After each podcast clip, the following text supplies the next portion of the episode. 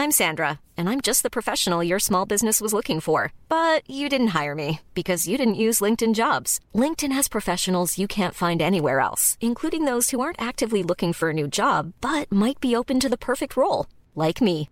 In a given month, over 70% of LinkedIn users don't visit other leading job sites. So if you're not looking on LinkedIn, you'll miss out on great candidates like Sandra. Start hiring professionals like a professional. Post your free job on linkedin.com/spoken today. When you're ready to pop the question, the last thing you want to do is second guess the ring.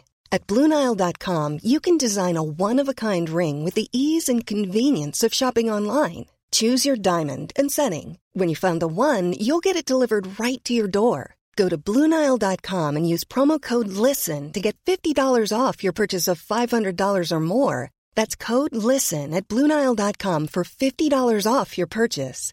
Bluenile.com code LISTEN.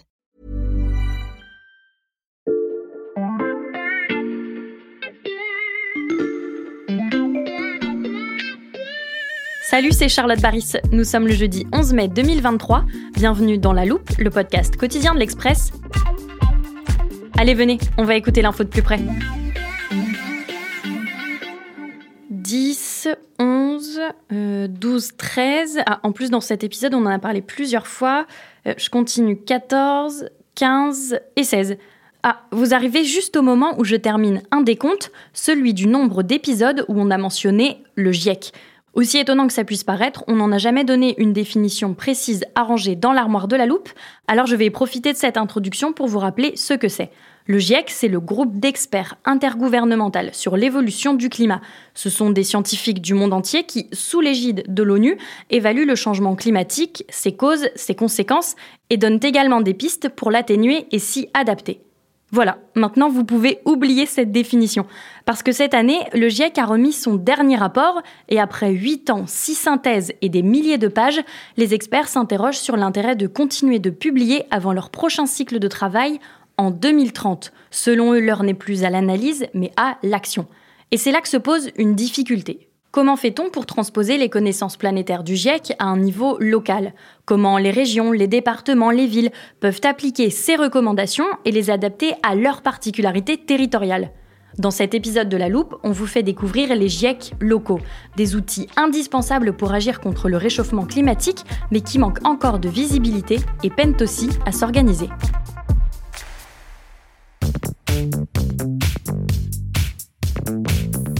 Dans notre GIEC à nous, à l'Express, il y a Baptiste Langlois, journaliste spécialiste du climat. Salut Baptiste. Salut Charlotte.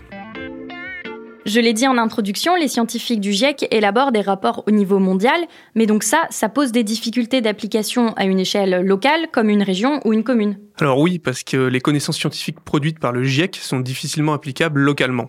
Donc le GIEC travaille à une échelle planétaire. Donc euh, pour le GIEC local, c'est à l'échelle d'un continent ou d'un pays continent. Mhm. Donc euh, les constats peuvent du coup varier. Et quand on réduit le spectre, bah, ça devient plus compliqué d'appliquer ces connaissances. Donc par exemple, le GIEC dit qu'il ne faut pas dépasser 1,5 degré par rapport à l'ère pré-industrielle. Mhm. On voit déjà que c'est une moyenne. Donc si on regarde juste en France, on parle de plus 4 degrés. Donc forcément, ça pose des problématiques différentes que plus 1,5 degré. Et encore, à l'échelle d'un pays, il y a des particularités plus 4 degrés, ça ne va pas être pareil euh, en montagne, où on parle de la fonte des glaciers, ou en bord de mer, où on voit la montée des eaux. Donc il y a une vraie mission de transposition de ces connaissances scientifiques pour les territoires. Les connaissances scientifiques, c'est-à-dire? Eh bien, il y a un écart entre le savoir produit par les scientifiques et le savoir nécessaire pour l'action. Il y a un vrai travail de traduction de ces connaissances à réaliser et c'est un métier à part entière. C'est pas difficile d'imaginer que peu d'élus locaux ou nationaux d'ailleurs ont Mhm. parcouru les rapports du GIEC, que ce soit la synthèse ou les rapports dans leur entièreté. Donc l'information y est dense, technique, et je le redis encore, très globale. Et c'est donc là qu'interviennent les GIEC locaux. Oui, mais on peut les appeler autrement que GIEC locaux. Ce sont des Grecs en réalité. Mhm. Le R pour régional, ce qui donne groupement régional d'experts sur le climat. Ah, tu fais bien de le préciser, je repose ma question. C'est donc là qu'interviennent les Grecs. Voilà, tout à fait. Leur rôle, c'est transposer ce savoir planétaire, donc les grandes trajectoires qu'il faudrait prendre pour réduire les émissions et l'adapter à une échelle locale et aux Mhm. problématiques spécifiques et urgentes des territoires. Donc localement, c'est parfois difficile de se projeter si on n'a pas de bonnes données. Comme le GIEC international, ils agglomèrent les infos qui correspondent au territoire. Par exemple pour la pêche, pour l'agriculture, pour les milieux urbains. Ils font des rapports, ils font des synthèses. L'idée, c'est de dire, ce savoir au niveau international, qu'est-ce que ça veut dire à l'échelle de la Bretagne, où par exemple on va parler de la montée des eaux, Mhm. ou dans la région du Bordelais, où là on va plus évoquer les risques pour la vigne et les agriculteurs. Je vais te citer Benoît Léniel, professeur en sciences et environnement à l'université de Rouen-Normandie, qui participe à l'un de ces GIEC locaux. La fonte de la banquise, ça ne parle pas en Normandie, mais les conséquences sur le littoral, oui. Celles sur la pêche, la conchiliculture aussi. Pareil pour les risques d'inondation sur l'axe de la Seine, où sont situées de nombreuses usines classées Céveso. Et une fois ces rapports euh, réalisés, que font les Grecs? Ensuite, ils interviennent auprès des élus. C'est comme le GIEC international, ils ne prennent pas de décision. Déjà que leur travail demande beaucoup de temps à ces experts, qui sont aussi à côté chercheurs, donc pour leurs universités. Leurs interventions permettent d'éclairer les décideurs publics et privés dans leur prise de décision et sur les enjeux ponctuels et localisés dans un territoire en particulier. Surtout qu'au sein d'un territoire, il peut y avoir plusieurs enjeux. Mhm. Alors, on, on pense par exemple aux questions agricoles, mais il y a aussi les questions d'urbanisme, celles d'utilisation d'énergie verte pour une industrie, etc. Et en plus, les régions, les villes n'ont pas la main sur des éléments comme la décarbonation de leur industrie, dont on parle beaucoup. Ça, ça se fait au niveau national. Donc, il faut montrer euh, le niveau auquel ces élus locaux peuvent agir Mhm. sur les éléments plus simples. Par exemple, l'isolation des collèges, la revégétalisation d'une zone d'une ville. Souvent, les élus n'ont pas conscience des leviers qu'ils ont entre leurs mains. Et des groupements régionaux d'experts sur le climat, il y en a beaucoup en France? Sur 14 régions, il y a 11 Grecs. Les derniers en date sont ceux de Bretagne et Pays de la Loire. Tu en as aussi à d'autres échelles, au niveau des métropoles, c'est le cas à Rouen par exemple. Ces dernières années, les Grecs se sont multipliés, et ce qu'on remarque, c'est que les Grecs qui ont été créés, en premier, ce sont été dans des régions qui ont été les plus impactées par le réchauffement climatique, Mhm. où les dégâts ont été les plus visibles, donc par exemple en montagne ou en bord de mer. On comprend l'importance de transposer ce savoir planétaire à l'échelle locale grâce aux GIEC régionaux. Il est temps de passer de la théorie à la pratique et de s'intéresser à leurs actions concrètes.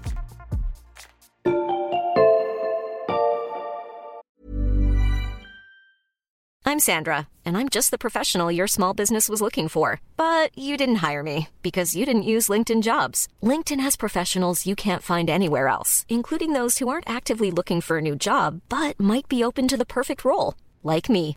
In a given month, over 70% of LinkedIn users don't visit other leading job sites. So if you're not looking on LinkedIn, you'll miss out on great candidates like Sandra. Start hiring professionals like a professional. Post your free job on linkedin.com/spoken today.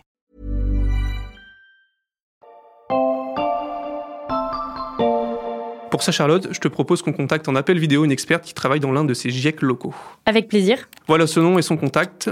Pendant que tu l'appelles, je te la présente. C'est Johanna Cabaret. Elle est chargée de mission à Acclimatera. C'est le comité scientifique régional sur le changement climatique, le GIEC local donc, pour la région Nouvelle-Aquitaine. Et si on l'appelle, c'est parce qu'Acclimatera est un pionnier. C'était le premier en France. Ah voilà, on est connecté. Bonjour Johanna. Bonjour. Merci beaucoup de prendre le temps de nous répondre. Baptiste Langlois, qui est avec moi, vient de le dire. Votre GIEC local en Nouvelle-Aquitaine est un pionnier. Vous pouvez nous en dire plus? Alors, le comité scientifique euh, en Nouvelle-Aquitaine est né d'une volonté politique du président de la région Aquitaine à l'origine, en, en 2010, pour pouvoir doter à la région d'un comité inspiré du GIEC. Mais même si on est financé dans presque sa totalité par la région Nouvelle-Aquitaine, on a une euh, indépendance sur euh, ce qui est écrit dans le rapport. Et ça, c'est très important parce que ça reste des écrits scientifiques. Et les chercheurs qui participent euh, aux actions d'Acclimatera le font à titre bénévole pour que vous vous rendiez un peu compte, pour 2022, c'est là représenté plus de 1000 heures de bénévolat. Des chercheurs bénévoles qui, comme le GIEC international, publient des rapports sur le changement climatique, mais au niveau de la région Nouvelle-Aquitaine. Oui, un premier rapport euh, pour Acclimatera est sorti en 2013 sur l'impact des changements climatiques dans la région. En 2018, nous avons pu sortir un deuxième rapport sur euh, comment anticiper les changements climatiques en Nouvelle-Aquitaine.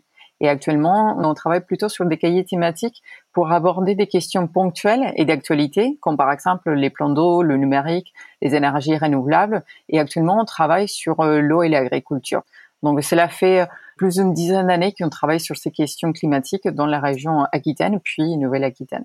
Et une fois ces rapports rédigés, quelles sont les actions qu'Acclimatera mène au quotidien Alors, l'idée, c'est de pouvoir rassembler toute l'information qui est déjà disponible et pouvoir le transmettre aux, aux élus, aux acteurs du territoire, aux citoyens. Donc, euh, Acclimatera, avec ses rapports, a largement nourri la feuille de route régionale. L'objectif est d'accompagner l'effort de la transition en termes énergétiques, écologiques et agricoles à l'horizon 2030. On donne euh, l'expertise, les, chercheurs participent avec euh, leurs idées pour pouvoir montrer, dire euh, les orientations s'ils sont bonnes ou pas. aussi, on participe des séminaires qui sont des fois proposés par des territoires pour montrer quelles sont les actions qui sont prévues et donc du coup les chercheurs des fois peuvent dire qu'est-ce qui va, quelles seront des meilleures choses à faire. Justement, quand les experts de votre GIEC local interviennent, sur quelles thématiques ils sont interrogés? Sur la région, vu que c'est une région très vaste et les enjeux sont très différents, mais on, peut citer euh, notamment l'érosion et la submersion, parce que notre euh, ligne des côtes euh, est d'environ 720 km, donc c'est assez large. Donc il y a des problématiques et des enjeux liés à l'érosion et à la submersion. Il y a aussi la forêt. Une grande partie de notre forêt est partie en fumée l'année dernière, donc c'est quelque chose de très important pour la région l'agriculture également parce que c'est l'une des régions agricoles euh, françaises, donc c'est très important et donc du coup euh, va accompagner la notion de l'eau. Qui la notion de l'eau est assez transversale parce qu'on aura besoin pour euh, l'agriculture, mais aussi vu que le taux de neigement dans les Pyrénées était assez faible, cette ressource qui avant était en neige, en glace, maintenant il, est très réduite et donc du coup ça se pose des problématiques pour euh, l'avenir, notamment dans, les périodes d'été. Donc la question de l'eau est, quelque chose de très prégnant et, c'est l'une des, problématiques euh, ou, des sujets euh, phares qu'on répond au jour au jour. Acclimatera existe donc depuis plus de dix ans. Est-ce que vous avez constaté une évolution de l'intérêt porté à votre action? Oui, je pense qu'il y a eu quand même une évolution dans la pensée euh, publique et aussi dans l'appropriation des citoyens parce que euh, Acclimatera travaille depuis 13 ans presque sur ces questions. Hum, et donc, du coup, au début, on, on parlait sur euh, qu'est-ce que c'était le changement climatique, comment ça allait impacter dans, dans, notre territoire. Donc ça, on continue à le faire. Mais maintenant, les questions sont plus ponctuelles, euh, comme par exemple, euh, est-ce que je peux mettre euh, de la géothermie dans, dans ma région, euh, des éoliens dans ma région, ou une ferme solaire, ou, ou comment ça, ça va avoir des impacts plus ponctuels sur le changement climatique dans la région. Et le fait de euh, que les présentations soient faites euh, par des chercheurs, ça donne une autre teinte qui donne envie aux citoyens et aux, élus aussi d'écouter ce que le chercheur a à dire. Merci beaucoup Johanna pour toutes vos explications. Grâce à vous, on comprend mieux comment les GIEC locaux agissent concrètement. Au revoir. À bientôt peut-être. Très bonne idée Baptiste d'appeler cette experte. Tu le vois, le grec de Nouvelle-Aquitaine, c'est une structure ancienne, solide, bien implantée dans le territoire. Mhm. Et ce que dit Johanna Cabaret sur l'évolution de l'intérêt pour leur action, plusieurs responsables de GIEC locaux m'en ont parlé. Par exemple, en Normandie, les réunions à destination des élus font souvent salle comble. La plupart des élus sont désormais lucides sur la situation et les impacts locaux du changement climatique, et c'est principalement la sécheresse de l'été dernier qui a marqué les esprits. Mais Charlotte, ce que nous a raconté Johanna Cabaret était très positif, sauf que tu vas le voir, les GIEC locaux ont encore beaucoup de difficultés, ne serait-ce que pour réussir à discuter entre eux.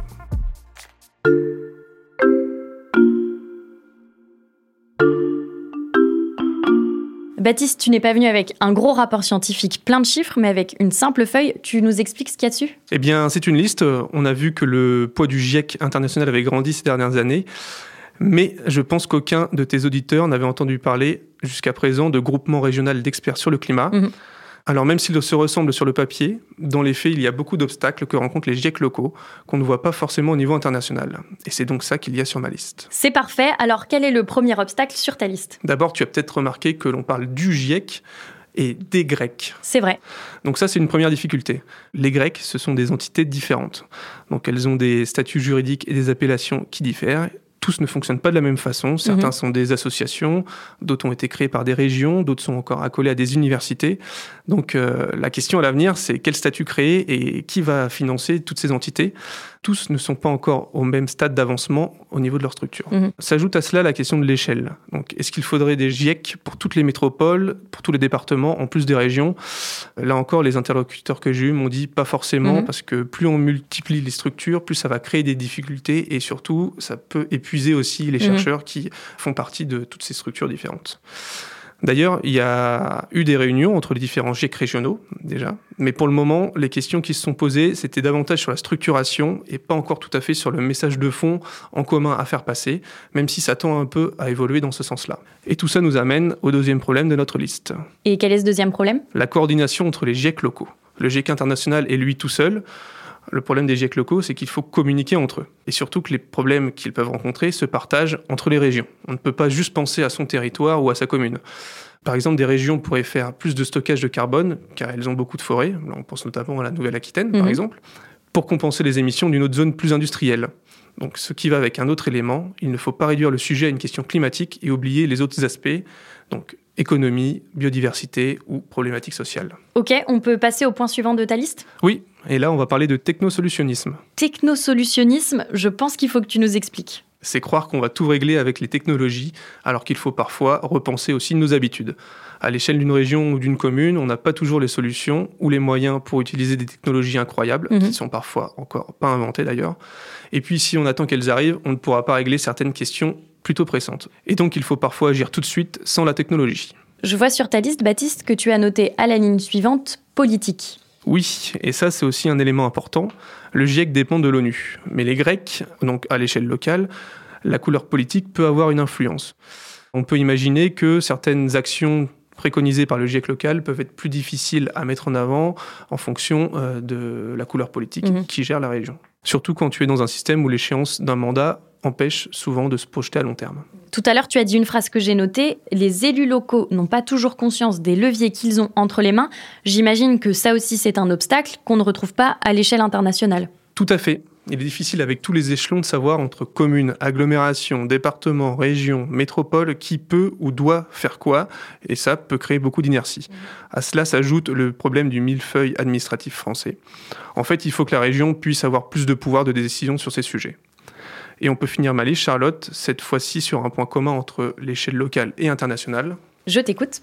GIEC local, comme GIEC international, reste une instance scientifique, c'est-à-dire ils font des études, des recommandations. Donc les GIEC ne peuvent pas prendre de décision, même si le dialogue avec les pouvoirs publics existe.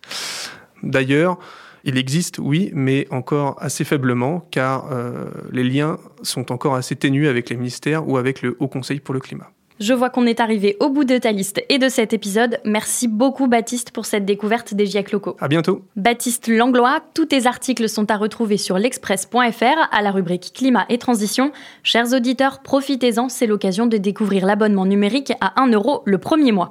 N'oubliez pas de suivre la loupe sur n'importe quelle plateforme d'écoute, par exemple Spotify, Apple Podcast ou Castbox. Vous y retrouverez un nouvel épisode chaque matin dès 6h. Et pour ne rien rater, vous pouvez aussi vous inscrire à notre newsletter hebdomadaire. Le lien est dans la description de ce podcast. Cet épisode a été monté par Mathias Pengili et réalisé par Jules Cro. Retrouvez-nous demain pour passer un nouveau sujet à la loupe.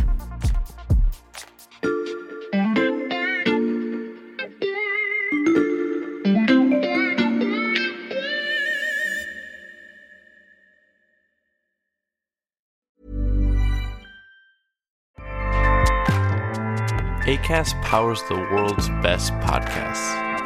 Here's a show that we recommend. Hi, I'm Jesse Cruikshank. Jesse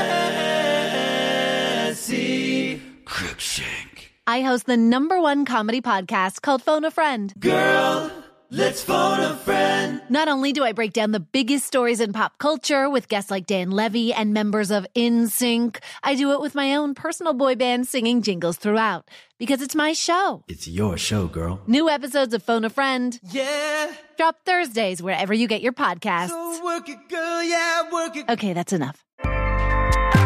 ACAST helps creators launch, grow, and monetize their podcasts everywhere. ACAST.com.